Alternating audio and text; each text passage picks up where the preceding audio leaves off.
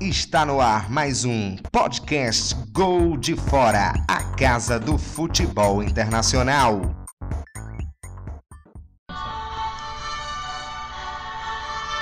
Olá, amigos que acompanham o Gol de Fora. Essa edição vem bem especial, dedicada à Champions League. Hoje falaremos sobre os confrontos do primeiro dia de jogos que teremos Manchester United enfrentando o PSG e Roma e Porto também batendo de frente. Quero dar as boas-vindas aos meus companheiros aqui de bancada, Binho Araújo e Igor Fonseca. Olá Vinícius, olá Igor, estamos aqui, vamos conversar muito sobre Champions League. Finalmente está de volta a Champions, a gente é ansioso aí para curtir a, a fase mata-mata da as oitavas de final aí da, da Dois Champions meses de espera quase. Ela tá de volta, né? Finalmente. Vamos embora aí conversar bastante. Bom, o jogo que gera mais interesse nesse primeiro dia é o do Manchester com o PSG, né? Por carregar mais estrelas em seus elencos, né? A gente tem de um lado o Pogba, né? O Martial, o De Gea e do outro a gente tem De Maria. Di Maria, Mbappé. Mbappé, Buffon, Thiago Silva. todo esse pessoal e teria o Neymar se não fosse a lesão, que esse é o nosso primeiro assunto desse jogo, né? Há dois meses, se a gente fizesse um, um paralelo de como seria PSG e Manchester logo no dia do sorteio, eu acho que seria uma, mais tendencioso um pouquinho para o PSG. É. Hoje em dia, é, muita coisa aconteceu nesse meio tempo, né? Mourinho saiu, entrou o Sok Jaé e o time deu uma guinada absurda de final de dezembro para cá. Como vocês estão vendo esse duelo? É, Eu acho que tá muito. é, O United sai como principal favorito. É, depende muito do que vai acontecer, especialmente o primeiro jogo sendo em casa pro United, no, em Old Trafford. Se o United consegue um resultado em casa e vai para Paris com um resultado bom, eu acho que tem muito mais chance de, de, de, de sair vitorioso. Especialmente com o efeito Solskjaer, né? o efeito saída de Mourinho, entrada de Solskjaer, tem sido muito bom para o United. E a gente conversava até na época entre nós que a saída de Mourinho foi logo depois da, do sorteio da Champions. Eu acho que o United avaliou ali que é, do jeito que estava não ia passar e tomou uma decisão até mais em relação a isso do que a qualquer outra coisa. Eu acho que a- o, apont- a- o a- apontamento de Solskjaer foi mais em relação a isso. E eu acho que sem Neymar perde muito. O O PSG perde, perde demais. Querendo ou não, é a, a principal estrela junto ali com o Mbappé. Eu acho, não sei o que o Binho acha, mas eu acho que as chances do PSG pra mim estão menos de 30%. É, eu acho que é muito por aí também. É, quando saiu o sorteio, eu acho que foi unânime assim. Muita gente acreditou que o PSG era favorito pela forma que o United estava jogando, que o United quase não passou de grupo, quase se complica ali com o Valência. O PSG teve também algumas complicações na fase de grupo, mas era um grupo mais difícil, né, com o Liverpool, com o Napoli. Então era mais entendível que Passou em primeiro também, né? é, e, e ainda conseguiu passar em primeiro, até pela zebra que teve do Estrela Vermelha contra o Liverpool também, mas conseguiu, teve seus méritos e, e conseguiu passar de fase. Uhum. Então eu acredito que o pela lesão- muito pela lesão do Neymar também, mas mesmo com essa evolução do do time do United com o Solskjaer, eu já estava acreditando mais no United, já estava começando a botar minhas fichas um pouco mais no United, mesmo com o Neymar, porque o PSG ainda não se provou tanto em partidas grandes como essa de finais de, de Champions League, de mata-mata, não, não teve aquela partida. Teve contra o Barcelona, ganhou de 4 a 0 em casa, mas aí tomou a virada no jogo da volta. O, o PSG ainda precisa disso. Pode ser agora mesmo sem Neymar, lógico que pode, tem grandes jogadores, tem Mbappé. experiência, Mbappé, tem Trouxe, Daniel Alves. trouxe o Leonardo Paredes também, né? Uma boa contratação vindo do Zenit. Sim, Eu, eu acho que também uma questão que entra aí é a gente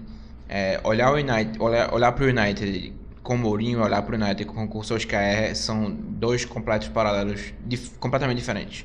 É, a gente olha aqui pro fase de grupos do United, por exemplo, o United marcou apenas seis gols na fase de grupos.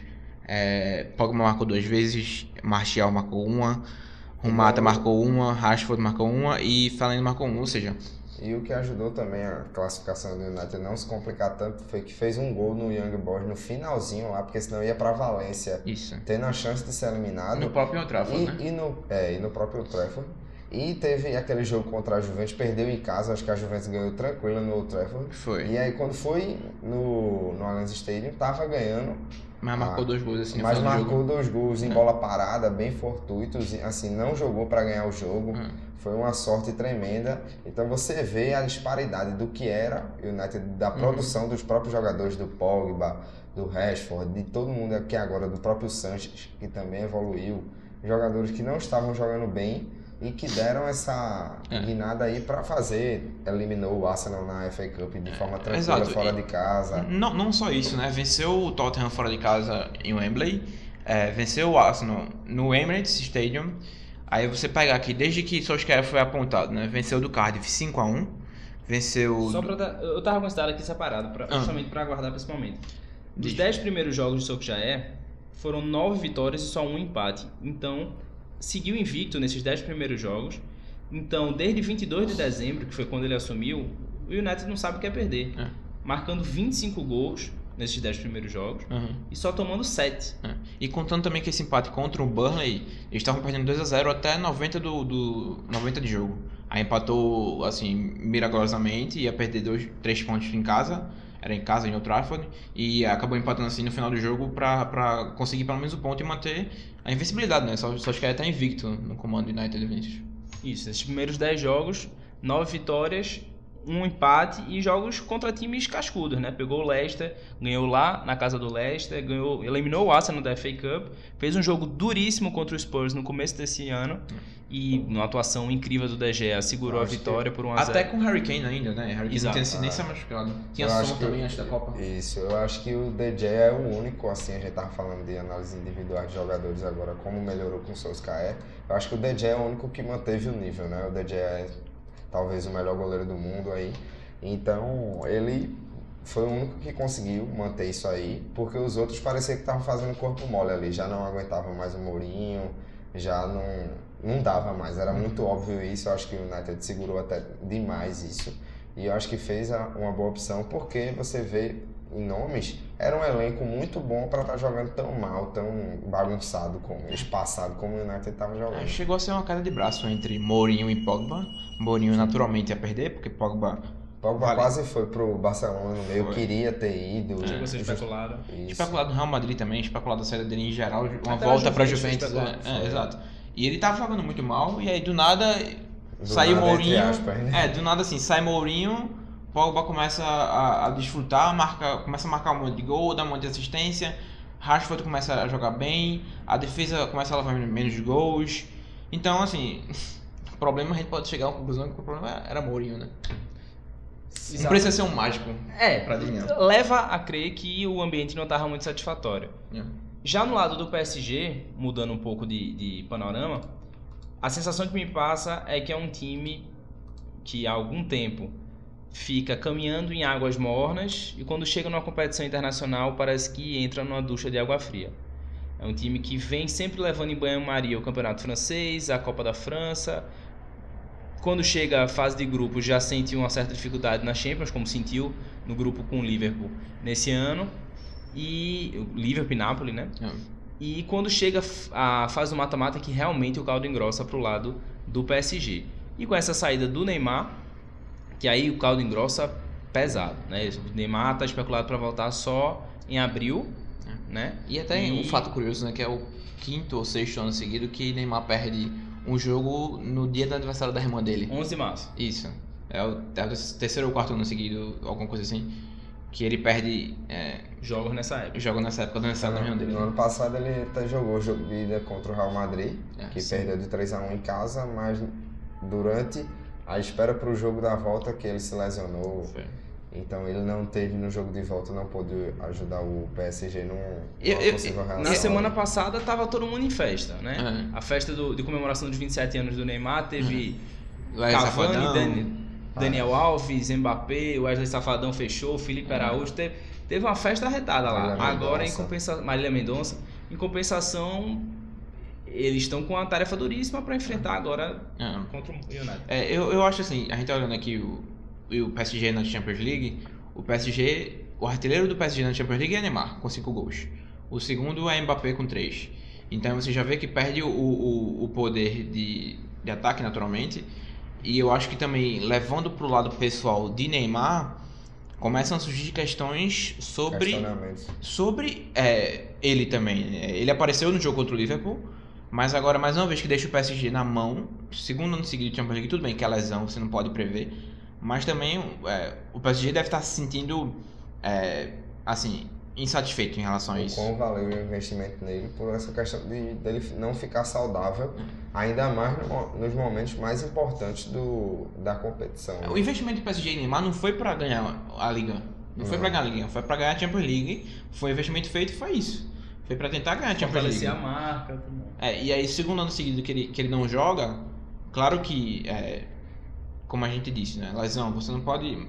Muitas vezes você não pode prever. Foi uma lesão que ele já, de certa forma, é reincidente, né? Isso. Do quinto Menos metatarso. grave, porém reincidente. É, porém residente. Então, é uma coisa que você não pode, de certa forma, controlar. Mas é claro que o PSG. Se você é o torcedor do PSG nesse momento, você está se sentindo. É, Tá triste, né? não, não só sentindo. mas Abatido.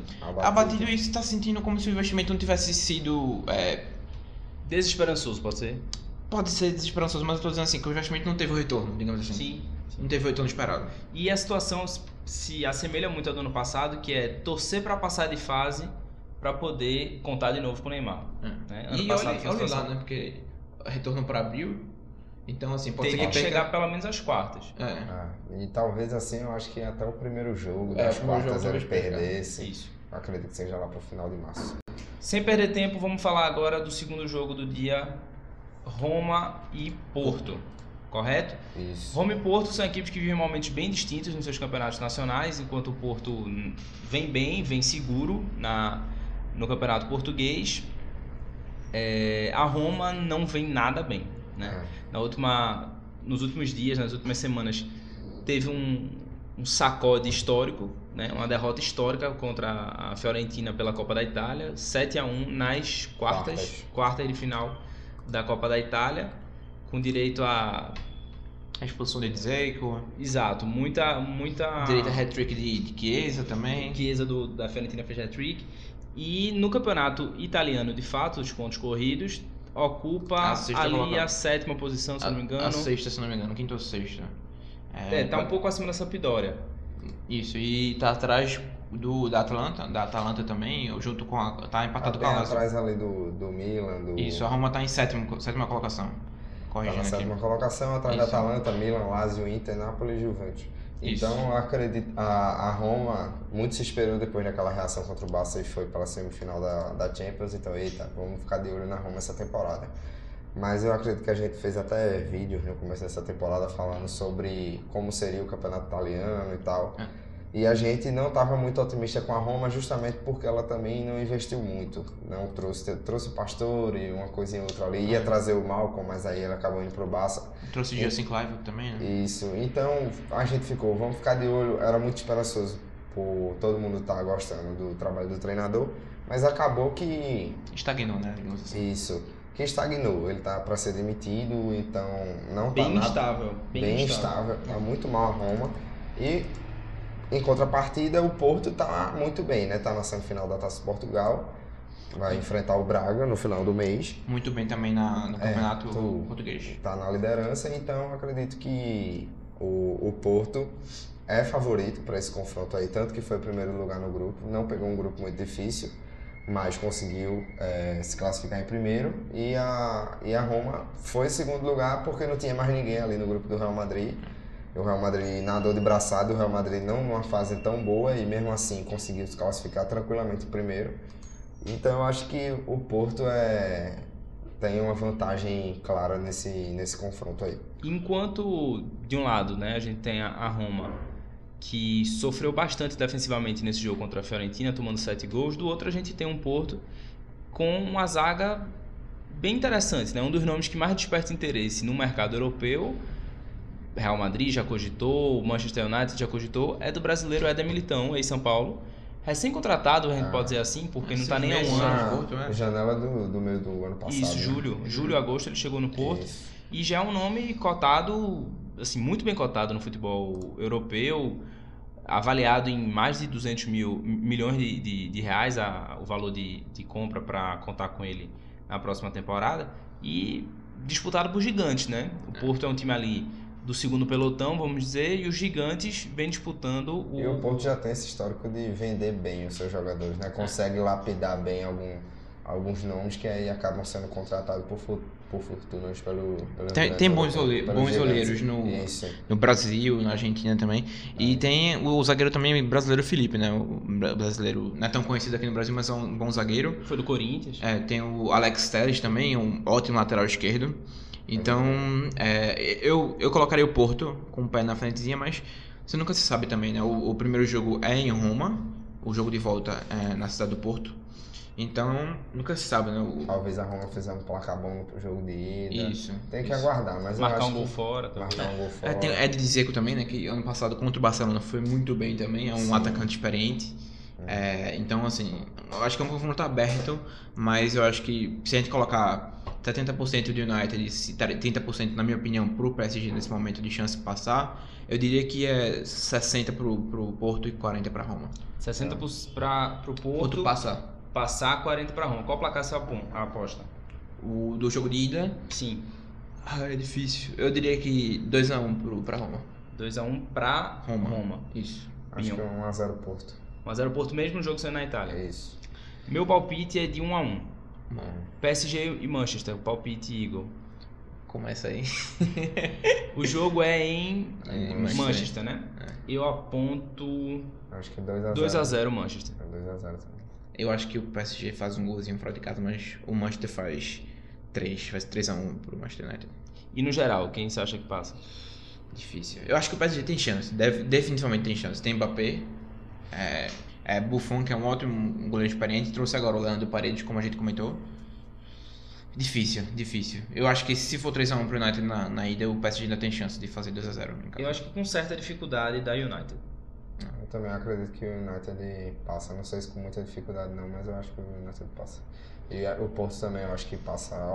O Igor botou 60-40, pra mim eu acho que é 80-20 aí pro Porto. 80-20. De Eu acho que é Com a torcida da Roma. 60-40 também. Eu vou, vou nessa 60-40. linha também. Nessa Ah. linha. No outro eu acho que é 75-25. É, por aí. Eu espero ser surpreendido, quero que todos os jogos sejam difíceis, que todas as fases sejam boas, mas é muito achismo também. Não, é verdade. Depende também muito do, dos resultados, principalmente o primeiro jogo é muito importante pra determinar isso. Fim de papo. Fim de De papo. papo. Bom, agradeço a sua presença, a sua atenção em escutar a gente aqui no podcast Gol de Fora. E fique ligado que nos próximos dias a gente vai ter muito conteúdo de Champions League, futebol europeu, futebol internacional como um todo. É só sintonizar aqui na gente, tá bom? Um grande abraço. Um abraço, tchau, até a próxima. Tchau, tchau.